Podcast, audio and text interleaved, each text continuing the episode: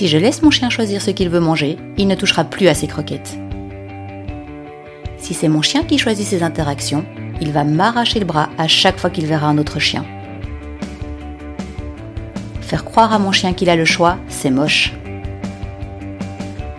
Conditionner mon chien pour qu'il fasse le choix que je veux, ce n'est pas avoir le choix.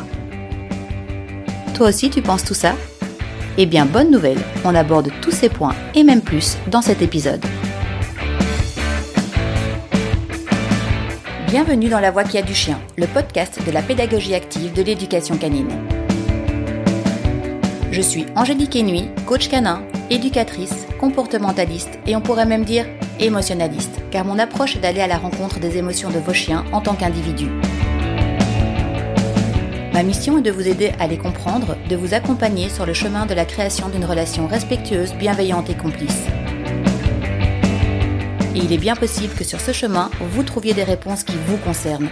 Car j'en suis persuadée, il n'y a pas de hasard. Chaque chien arrive dans nos vies pour une raison bien précise. Vous avez envie de faire un pas sur ce chemin? Alors allons-y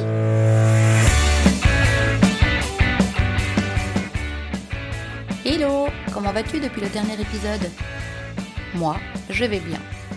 Je suis heureuse de te retrouver semaine après semaine. Et encore une fois, je te remercie pour l'accueil que tu réserves à ce podcast et pour tous tes partages. C'est incroyable, vous êtes chaque semaine des centaines à télécharger des épisodes.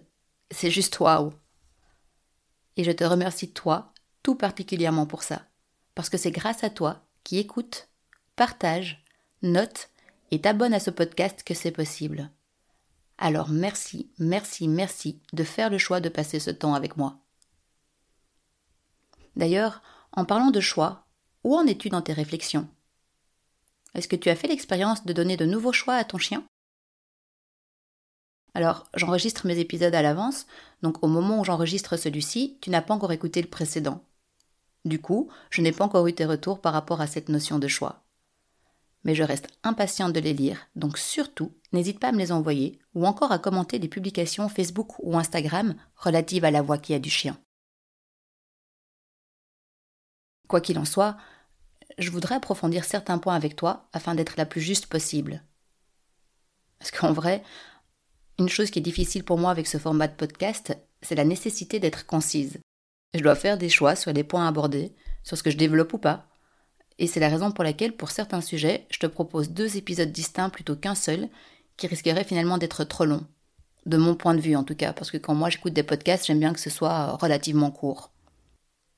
Donc n'hésite pas à me dire si cette façon de faire, si la façon dont je te le propose te convient et ce que tu souhaiterais pour la suite. D'un point de vue de la durée, de la fréquence, etc. Ça me permettrait de pouvoir m'adapter et de répondre au mieux à tes envies dans la mesure du possible. Bref, donc pour aujourd'hui, je vais tenter d'être structuré pour ne pas partir dans tous les sens. Dans le précédent épisode, on a vu l'importance de permettre au chien de faire des choix au quotidien on a vu tous les avantages que ça pouvait lui apporter et comment ça peut aussi aider à créer une relation de confiance entre vous. Aujourd'hui, ce que je souhaite développer, c'est euh, de voir si le chien a vraiment le choix en fait, ou est-ce qu'il est manipulé par l'humain, et est-ce que au final, ça a une importance. Donc entrons euh, dans le vif du sujet.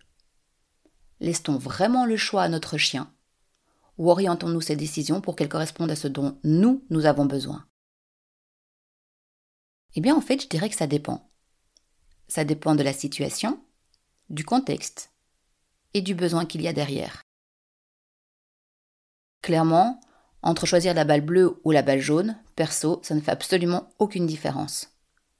Par contre, choisir entre pourchasser le chat qui passe ou rester près de moi, là, ça a une importance capitale.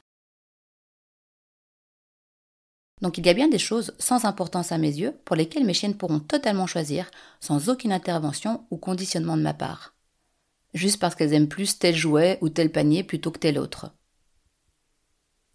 Par contre, il y a des sujets où je ferai en sorte de conditionner mon chien pour qu'il fasse le choix qui me convient. J'hésite encore sur la façon de te présenter les choses aujourd'hui. Pourtant là, il est grand temps de faire un choix, mais il y a tellement de possibilités d'aborder ce sujet Hmm. Ok. Euh, je vais commencer par le fait que pour qu'un chien fasse le bon choix, on peut soit le conditionner, en punissant tous les mauvais choix, et si tu as écouté mes précédents épisodes, tu sais déjà que ce n'est pas le chemin que je vais conseiller, ou en renforçant tous les bons choix.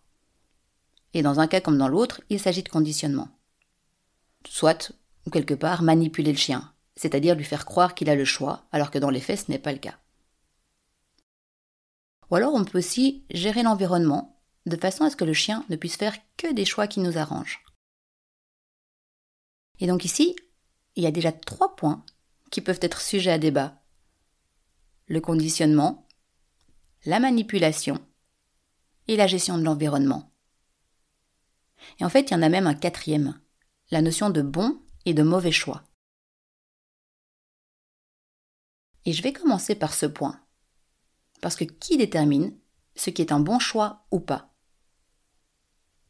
Ton chien Toi Les autres chiens Les autres humains Voilà déjà tout un programme dont on pourrait discuter longuement.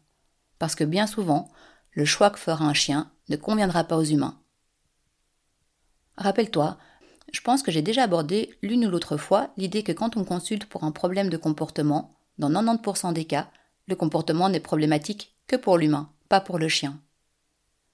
Donc déjà, qui va considérer ce qui est un bon ou un mauvais comportement? Et donc un bon ou un mauvais choix? Par exemple, le chien qui saute sur un humain pour dire bonjour. Pour le chien, bon ou mauvais choix?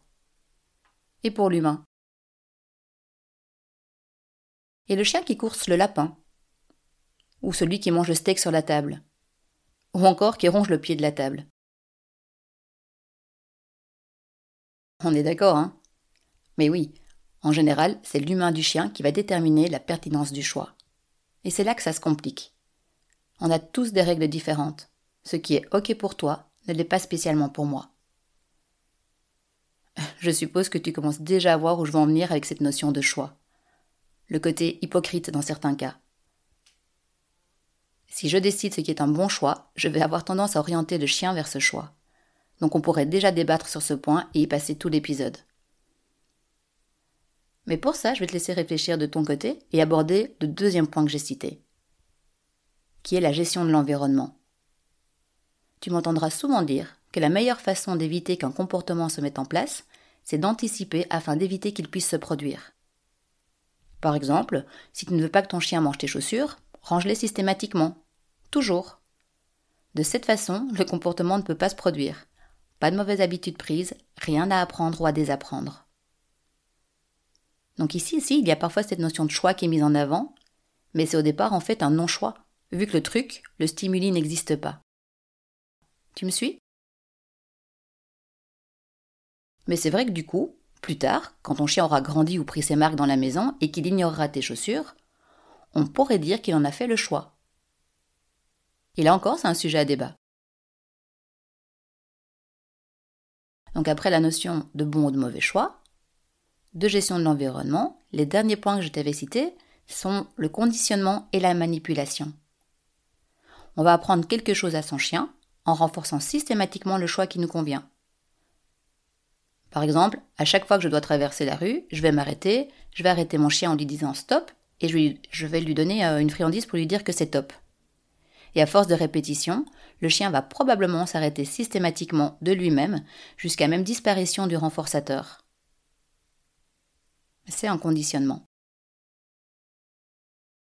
Ou encore, euh, je vais apprendre à mon chien par exemple le mot laisse pour qu'il se désintéresse de quelque chose, le mot stop pour l'arrêter s'il part vers un stimuli, et le mot viens pour qu'il revienne vers moi.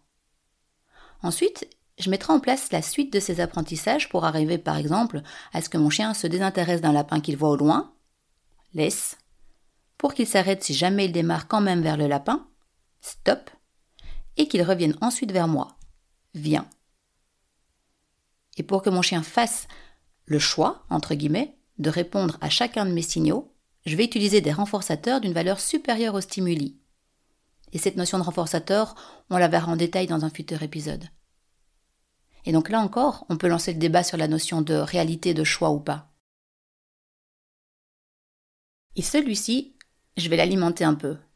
Parce que oui, j'aurais au préalable conditionné mon chien. Mais oui, mon chien a le choix de me dire Tu peux toujours rêver, ce lapin est vraiment trop fun. Ou bien Ok, il est fun ce lapin, mais toi, tu l'es encore plus. Et je suis certaine que tu vois tout à fait de quoi je parle. Ces grands moments de solitude où tu t'époumones pour rappeler ton chien et que lui part joyeusement vers le truc absolu à ses yeux. Donc oui, je vais conditionner mon chien. Et oui, je vais tout faire pour qu'il fasse le choix qui me convient. Et oui, pour ça, j'utiliserai quelque chose qu'il aime vraiment, qui lui donne vraiment envie de faire le choix que j'attends de lui. Mais mon chien aura toujours le choix de me dire zut. Est-ce une façon hypocrite de voir les choses? Peut-être. Et je pourrais développer encore et encore ces points. Mais mon idée aujourd'hui, c'est juste de nuancer les propos, aussi bien de ceux qui disent donner totalement le choix à leur chien au quotidien, que de tous ceux qui estiment qu'il s'agit d'une hypocrisie de plus dans le monde des bisounours du positivisme. D'ailleurs, pour mieux comprendre euh, ce principe, on peut faire un parallèle avec le monde humain, sans faire d'anthropomorphisme, juste pour avoir une image claire de la situation. Par exemple, avec Isaline, ma fille, mon but est de faire en sorte qu'elle s'épanouisse en grandissant, qu'elle devienne une adulte autonome et sereine dans les choix qu'elle devra faire plus tard. Pour ça, je l'accompagne au quotidien en lui laissant de plus en plus de latitude dans ses choix. Par exemple, pour s'habiller. Bébé, fatalement, je choisissais tous ses vêtements. Quand elle est entrée en maternelle, j'ai commencé à lui permettre des choix, mais en les limitant par exemple à deux tenues différentes, et elle pouvait vraiment choisir entre ces deux tenues, mais pas dans toute sa garde-robe. Autrement, non seulement elle aurait pu choisir une robe d'été avec des ballerines un matin d'hiver, alors je sais que pour ça, certains parents laissent aussi faire parce que c'est une expérience, mais mon lâcher-prise à moi, il n'allait pas jusque-là. Donc en plus de faire un choix inadapté par rapport à la météo, par exemple, eh bien en fait, il est prouvé, alors je connais plus les termes exacts des études réalisées, mais il est prouvé qu'avoir trop de choix quand on n'y est pas préparé, quand on est émotionnellement et mentalement immature, eh bien ça peut être une source de stress, d'angoisse et de mise en danger potentielle. Donc, au départ, j'ai limité le choix de tenue pour faciliter la prise de décision. Et progressivement, j'ai laissé Isa choisir de plus en plus ses tenues. Aujourd'hui, elle a 9 ans, et parfois elle nous demande encore de choisir pour elle. Et c'est ok, parce que c'est une enfant, et j'adore ça mais majoritairement, elle choisit elle-même. Bon là, ça me demande parfois beaucoup d'efforts pour passer au-dessus de mes croyances limitantes en matière de style, assortiment, couleur, etc. Mais ma fille se construit. Elle fait des tests, découvre son style et affirme sa personnalité. L'exemple un peu long, mais tu vois où je veux en venir? La progression dans l'apprentissage du choix en fonction des connaissances et des capacités de l'individu. Avec l'exemple d'Isaline, on est passé au travers de tout ce qu'on a vu aujourd'hui. Le conditionnement, s'il fait froid, il faut s'habiller chaudement, la manipulation, deux tenues pour donner un choix limité, et la gestion de l'environnement. Je n'en ai pas parlé, mais par exemple pour rester à la maison, j'étais bien plus large dans les choix loufoques que pour aller à l'école. Pour arriver à une enfant éveillée, autonome, capable de faire des choix. Alors bien sûr, tout ça est passé par le prisme de mes goûts, de mes croyances limitantes, de mes limites en matière de contrôle et de lâcher prise. N'empêche, elle a appris à développer son libre arbitre, à donner son avis, à prendre des initiatives. Et avec mes chiens, je procède de la même façon. Je détermine ce qui est vraiment important ou pas. Choisir une balle ou un doudou est totalement sans importance. Par contre, dégommer mon canapé, je vais faire en sorte que mon chien choisisse plutôt le tendon de bœuf qui est à côté. Je vais aussi déterminer ce qui, selon moi, est un bon choix ou pas. Et malheureusement, on vit en société, donc il y a des règles de sécurité et de savoir-vivre à respecter pour le bien de tous. Donc pour moi, un bon comportement sera un comportement qui permettra à mon chien d'être socialement adapté tout en restant lui-même. Par exemple, un chien sociable qui a très envie d'aller vers un chien de l'autre côté de la rue, si vraiment tu lui laisses le choix, il devrait pouvoir prendre l'initiative d'y aller, où et quand il veut, sans limite. Peu importe s'il traverse la rue, si la personne en face en a envie ou pas, etc. Ou bien tu seras obligé de le garder attaché pour l'empêcher d'y aller. Personnellement, si une de mes chiennes souhaite entrer en interaction avec un humain ou, euh, un chien dans la rue, je leur ai d'abord appris à attendre mon feu vert avant d'y aller. Ça signifie qu'elle aura le choix de vouloir y aller ou pas, mais elle ne pourra pas prendre l'initiative d'y aller. Donc si elle veut pas d'interaction, c'est ok. Si elle veut, ce sera ok, pour autant que ce soit aussi ok pour la personne ou le chien en face et que la situation le permette. C'est une question de sécurité pour mon chien et de savoir-vivre par rapport au chien et à la personne en face de moi. Et donc on est bien d'accord, pour ça je procéderai par apprentissage et conditionnement, pour que mon chien fasse le choix qui me convient. Mais c'est ce qui me permet aujourd'hui de pouvoir laisser mes trois chiens en totale liberté sans surveillance là où je donne cours, c'est-à-dire sur euh, deux hectares non clôturés. C'est ce qui me permet aussi de me balader partout avec mes chiens le plus souvent possible en libre. C'est ce qui me permet de faire des activités avec elles tout en étant sereine et détendue. Toi aussi, ça te donne envie d'arriver à permettre toutes ces choses à ton chien? Mais tu ne sais pas par où commencer N'hésite pas à me contacter et je t'accompagnerai avec plaisir dans ces nouveaux apprentissages. En conclusion de cet épisode aujourd'hui, je pense qu'on peut dire que la notion de choix est extrêmement importante dans le respect du chien en tant qu'individu, mais que pour lui permettre d'évoluer sereinement dans notre société, il est important de déterminer, pour nous, dans notre quotidien, ce qui est sans importance, ce qui est non négociable, et ce qui sera en partie conditionné, voire manipulé. Et c'est ok. C'est ok parce que déjà rien que le fait que tu penses à laisser le choix à ton chien, soit en commençant à le faire si tu ne l'as jamais fait en conscience jusque-là, soit en lui donnant plus de choix que tu ne le fais aujourd'hui, mais d'une façon réfléchie et structurée en fonction de vos besoins à tous les deux, eh bien c'est déjà une super belle étape dans votre relation. C'est aussi un très beau cadeau que tu fais à ton chien. Parce qu'à force d'emprunter et de développer ce chemin du choix, tu vas aussi développer des compétences chez lui qui lui permettront d'être plus serein au quotidien, de pouvoir faire des choix opportuns, même dans des situations qu'il n'aura encore jamais vécues. D'être physiquement plus détendu aussi. En bref, tu développeras chez lui des compétences physiques, émotionnelles, mentales et sociales. Tout ce que j'aime dans l'approche globale que je défends.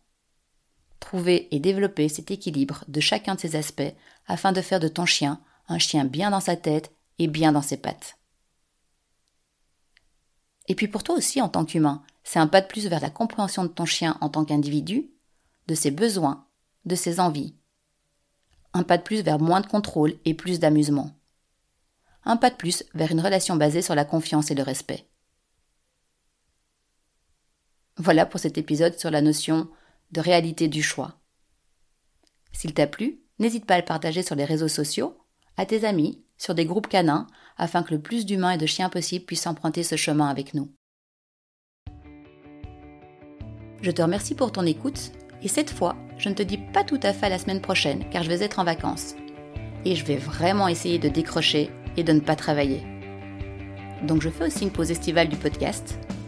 Par contre, pas d'inquiétude, on va en profiter pour revenir ensemble sur tous les épisodes qui existent déjà pour en discuter, les approfondir et changer nos points de vue. On se retrouve donc la semaine prochaine sur Facebook et Instagram pour nos discussions et dans 4 semaines pour un nouvel épisode de La Voix qui a du chien.